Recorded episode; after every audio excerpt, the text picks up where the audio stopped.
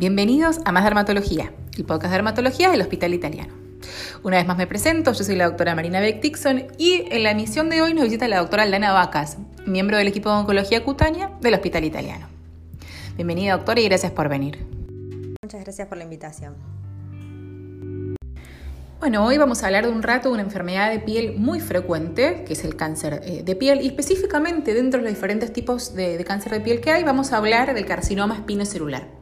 Y vamos a empezar por el principio y preguntándole a la doctora a qué nos referimos cuando hablamos del carcinoma espinocelular o también conocido como SEC por su abreviatura. El carcinoma espinocelular, o también conocido como carcinoma epidermoide, es un tipo de cáncer de piel que se genera por la mutación del ADN de una de las células que están en la piel, que se llaman los queratinocitos. La importancia de, bueno, hoy estar hablando de esto es que es el segundo cáncer de piel más frecuente y por eso queremos que todos lo conozcan.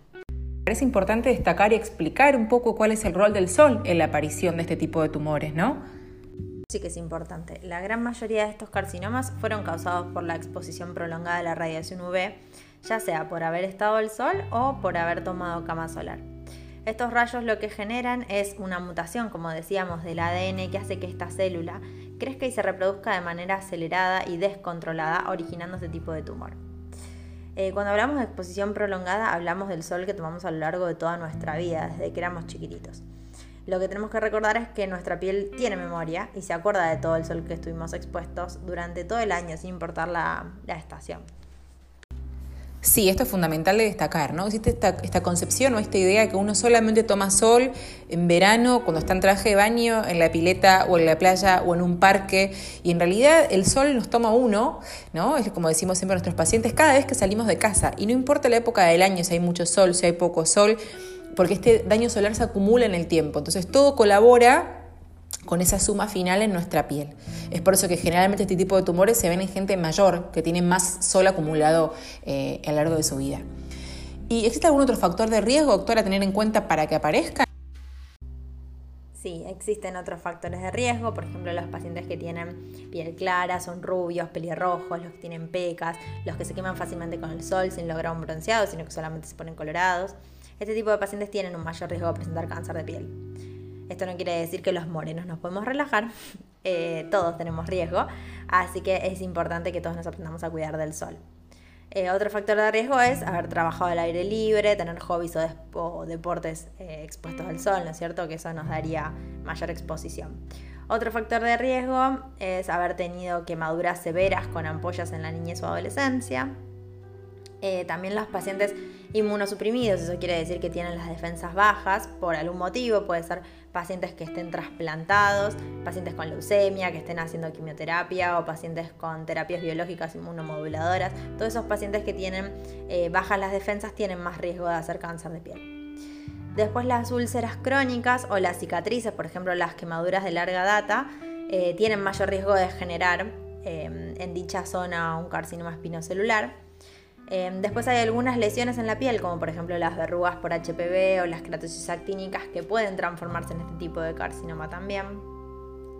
Em, después otro factor de riesgo son los pacientes que están expuestos o estuvieron expuestos a arsénico o alquitrán, o algunos que fueron tratados con radioterapia por algún tratamiento de otro cáncer. Estos también tienen más riesgo de generar este tipo de carcinomas. Y después hay algunos factores genéticos implicados, también hay algunos trastornos genéticos que por suerte son poco frecuentes, pero que también pueden generar tipo de carcinomas. ¿Y qué pasa con aquellas personas que fueron o que van a la cama solar? Sabemos que esto aumenta mucho el riesgo de melanoma, pero también aumenta el riesgo de carcinoma espina celular. Qué temón este. Eh, sí, la verdad que los usuarios de camas solares tienen muchísimas más chances de tener cualquier tipo de cáncer de piel y por eso para nosotros los dermatólogos ir a la cama solar es casi un acto criminal a tu piel. Coincido con la doctora, la verdad que ahora con toda la información que tenemos y con todo el daño que sabemos que generan las camas solares y con todas las alternativas a eso que son mucho más saludables, eh, tenemos una recomendación muy fuerte desde, todos los dermatólogos de no asistir más a las mismas. Eh, sabemos que siempre aparecen además lesiones nuevas en la piel, no importa la edad, pero la gran mayoría de ellas son lesiones buenas, son lesiones que no tienen importancia. Pero ¿cuáles son aquellos signos o aquellos síntomas a los que tendríamos que estar atentos y consultar si aparecen? ¿no? Esas señales de alerta que nos tienen que decir, mejor consulto con un dermatólogo. Sí, esto que decís es verdad, aparecen muchísimas lesiones en la piel. Eh, por suerte la gran mayoría son benignas, o sea, son buenas, pero tenemos que tener, estar atentos más que nada a cualquier granito o lastimadura que haya aparecido y que no mejoró en el periodo de un mes, eso nos tiene que, llamar la atención. O una lesión que ustedes ven que crece rápido, sangra o duele, estas son cosas que eh, te hacen ir más rápido al dermatólogo a consultar. Eh, igualmente nosotros eh, recomendamos una vez al mes hacer un autoexamen, eso quiere decir que te tomas 5 minutos a conocer toda tu piel, empezás a mirarte vos mismo, em, conociendo todas las manchas, todas las los lunares, todo lo que uno tenga, las verrugas, eh, y ver si alguna va cambiando. Entonces, si una te llama la atención un mes, la revisas al mes siguiente a ver si la seguís teniendo igual o si tuvo algún cambio. Y eso también, eh, en el caso en que uno encuentre algo extraño, obviamente se consulta con el dermatólogo. Igualmente esto no reemplaza el control que tiene que hacer tu dermatólogo una vez al año de todo tu cuerpo. Una vez al año, sí, anual. Exacto, es decir, es muy importante conocernos eh, nuestra piel y, hacer un seguimiento de la misma, pero por supuesto que una vez por año tienen que, ir a visitar a su dermatólogo para hacer un chequeo completo y quedarnos tranquilos. Y hablando de visitar a su dermatólogo y hacer el chequeo, ¿cómo se haría el diagnóstico de este tipo de lesiones? Bueno, el diagnóstico se hace con una simple biopsia, que es un procedimiento sencillo, ambulatorio, con anestesia local.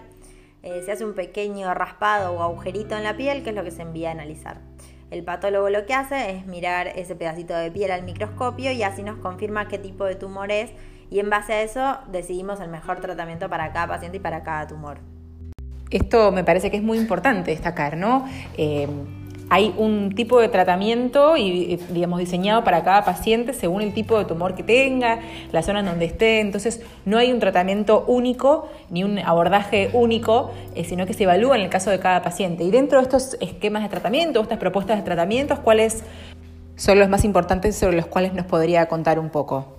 Justamente el carcinoma espinocelular es un tipo de cáncer de piel que encontrado a tiempo puede curarse pero que si se diagnostica tarde puede traernos problemas a futuro. Por eso es em, cuando uno se para, un dermatólogo se para frente a un carcinoma espinocelular, tenemos que tener una bandera naranja, tenemos que estar atentos.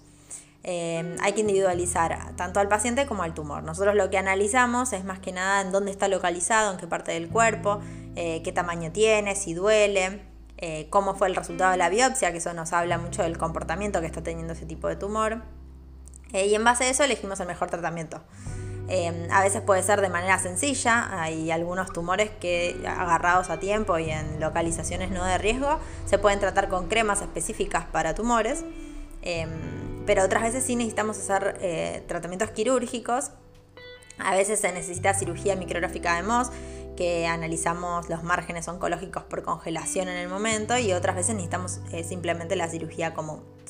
Eh, si el cuadro ya es más avanzado, sí contamos con un grupo interdisciplinario en el hospital, eh, con dermatólogos, cirujanos de cabeza y cuello, oncólogos y radioterapeutas, eh, donde analizamos cada paciente, cada caso y realizamos un tratamiento conjunto si es que se requiere.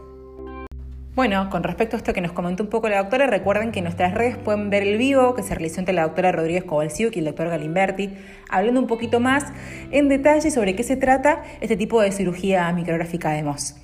Y me gustaría que charlemos de, lo más importante, ¿no? que es cómo prevenirlos. Recordemos lo fundamental que es el rol de la radiación ultravioleta que emite el sol en la formación de este tipo de tumores. Así es. Para prevenir yo mencionaría cuatro puntos. Uno, la importancia del cuidado diario de la exposición solar, eso quiere decir respetar los horarios entre las 10 y las 16 horas, usar protector solar, gorro, anteojos, ropas protectoras y vamos a estar al aire libre. Dos, está prohibido usar camas solares. Para nosotros está prohibidísimo. Tres, em, que se miren la piel una vez al mes, como hablábamos antes, y estar atentos a cualquier cambio.